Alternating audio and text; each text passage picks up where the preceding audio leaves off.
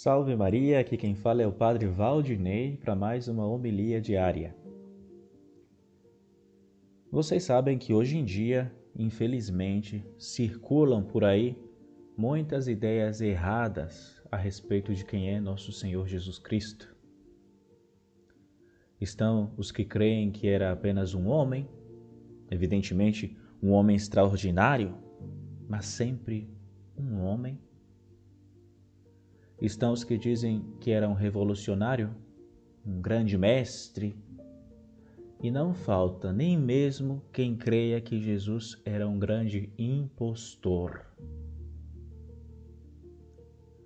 Entre todos esses enganos a respeito de Cristo, um muito popular é o de pensar que Jesus sendo um simples homem, não sabia como deveria terminar sua vida.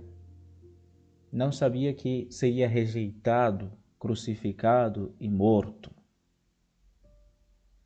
É como se Nosso Senhor tivesse começado a sua vida pública cheio de uma ingênua esperança de criar um mundo novo, sem violência, sem nenhum tipo de divisão, uma era de fraternidade e de paz sem dor e sem sacrifício, como se Cristo estivesse convencido de que ele realmente podia criar um paraíso terrestre.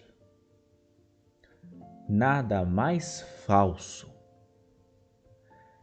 Nada mais falso porque Cristo sabia desde o início que o seu reino não era deste mundo, como ele disse a Pilatos, e era muito consciente de que ele, como o grão de trigo, devia morrer para produzir fruto. Eis que estamos partindo para Jerusalém, disse ele no Evangelho de hoje. E o filho do homem será entregue aos sumos sacerdotes e aos mestres da lei. Eles o condenarão à morte e o entregarão aos pagãos para zombarem dele para flagelá-lo e crucificá-lo, mas ao terceiro dia ressuscitará.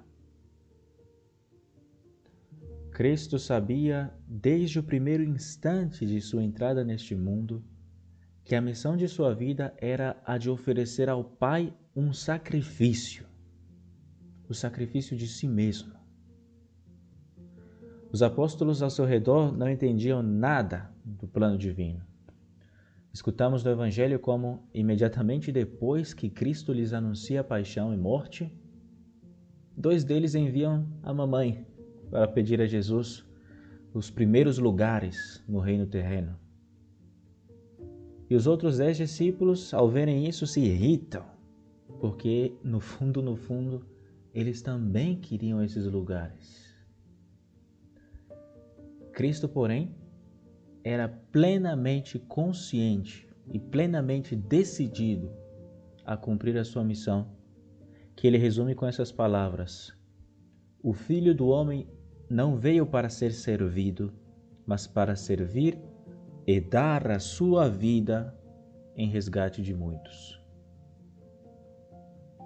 Agora, também nós temos que aprender de nosso Senhor a não conservar nenhuma ilusão a respeito dessa vida.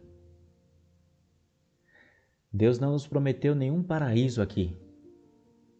A vida é um tempo de prova e se supõe que uma prova seja difícil, que implique sacrifício.